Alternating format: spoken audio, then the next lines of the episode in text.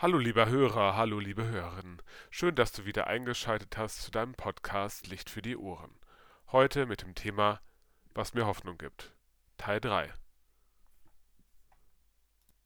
Heute, was mir Hoffnung gibt, Gewöhnung an Neues. Beziehungsweise nicht Gewöhnung, sondern eher ein Einlassen auf Neues. Seines Veränderung bei diesem Podcast, der ab heute einmal die Woche erscheinen wird.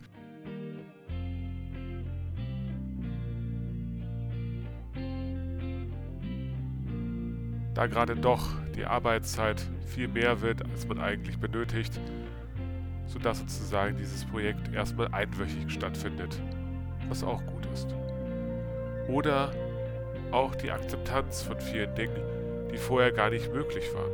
Ich denke zum Beispiel auch dass man an der Kasse, Aldi oder Tegut oder Edeka, egal wo man einkauft, eine Langsamkeit an der Schlange entwickelt.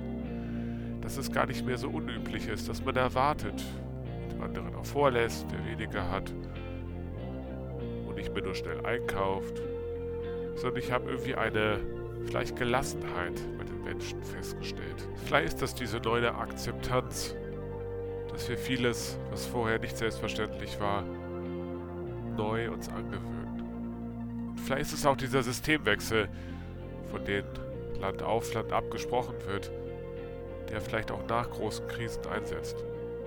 Dass wir als Menschen doch lernfähig sind und aus Fehlern lernen. Und irgendwie das gibt mir am meisten Hoffnung. Weil ich glaube, dass wir gestärkt aus dieser Krise gehen werden. Vielleicht nicht wirtschaftlich, aber vielleicht erkennen wir am Ende, dass es doch vielleicht mehr geht als um Wirtschaft, sondern um den Menschen und die Liebe zueinander. Und vielleicht auch um Gott. Hoffe ich jedenfalls. Wenn ich dir, lieber Hörer, lieber Hörerin, am Ende immer sage, Gott segne dich, dann meine ich das auch so. Ich glaube, dass Gott einer ist, der den Weg mit uns geht. Egal wie hoch oder wie tief wir im Leben fallen oder steigen, er geht mit uns. Und das ist ein guter Gott, der mit uns geht. Ein segnender Gott, der uns die Hand hält, der uns beschützt, der da ist, den wir auch mal anschreien dürfen. Oder dem keine Träne zu schade ist, die wir weinen. Das ist für mich die Erkenntnis aus dieser Zeit. Und ich freue mich drauf, wenn du nächsten Freitag auch wieder einschaltest, wenn es wieder heißt, dein theologischer Freitag, beziehungsweise eher dein Licht für die Ohren. Ab jetzt immer freitags hier bei deiner evangelischen Kirchengemeinde Bieberstein-Dippertz. Schön, dass du einschaltest. Bis bald und Gott segne dich.